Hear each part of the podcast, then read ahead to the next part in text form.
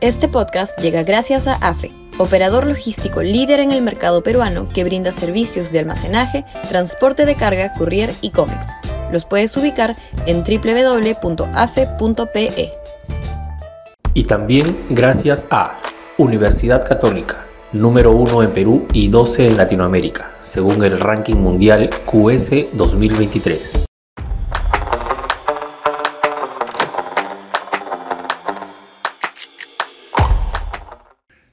Encuesta para que lea la derecha. Sudaca, Perú. Buen periodismo. En la encuesta de Oxfam elaborada por el IEP sobre percepción de desigualdades, hay respuestas muy relevantes para el quehacer político de quien quiera hacerse cargo del gobierno de este país. Un 83% considera que el acceso a la justicia es muy desigual, un 70% el acceso a la salud y un 59% a la educación y al trabajo calza con la respuesta respecto de en qué debe gastar el Estado sus recursos. 43% señala que en salud y 33% que en educación.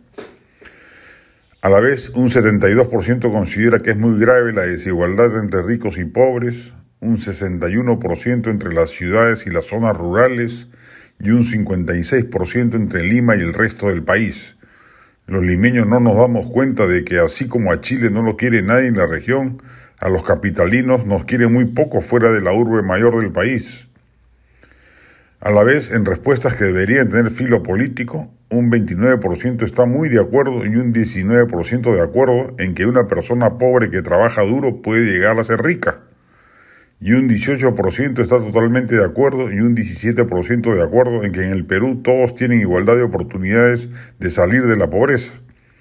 Más allá de que sociológicamente está probado que la pobreza se reproduce mayoritariamente de generación a generación, lo cierto es que, en términos valorativos, hay masa crítica propicia para un discurso que aliente el emprendedurismo y la libertad de empresa. Esta encuesta reafirma la urgencia de una derecha liberal que la tenga clara respecto de lo imperativo de construir un capitalismo competitivo que compita en equidad de oportunidades en un mercado libre, que hoy no existe, y además que le ponga especial énfasis a aspectos de políticas públicas vinculadas a la salud, la educación, la justicia, la inseguridad ciudadana y la provisión de infraestructura básica, luz, agua potable y desagüe, poniendo la atención preferente a todo lo que supone un trabajo en otras regiones del país que no sea en Lima. Hay que cambiar radicalmente el fallido esquema de descentralización que hoy tenemos. No es admisible que la derecha insista en fórmulas tradicionales, solo un mensaje pro inversión y de mano dura. Es más que obvio que un mensaje de esa naturaleza no va a calar en la opinión pública.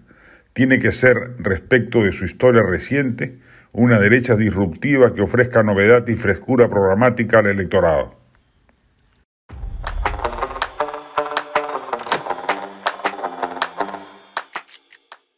Este podcast llegó gracias a AFE, operador logístico líder en el mercado peruano que brinda servicios de almacenaje, transporte de carga, courier y cómics. Los puedes ubicar en www.afe.pe.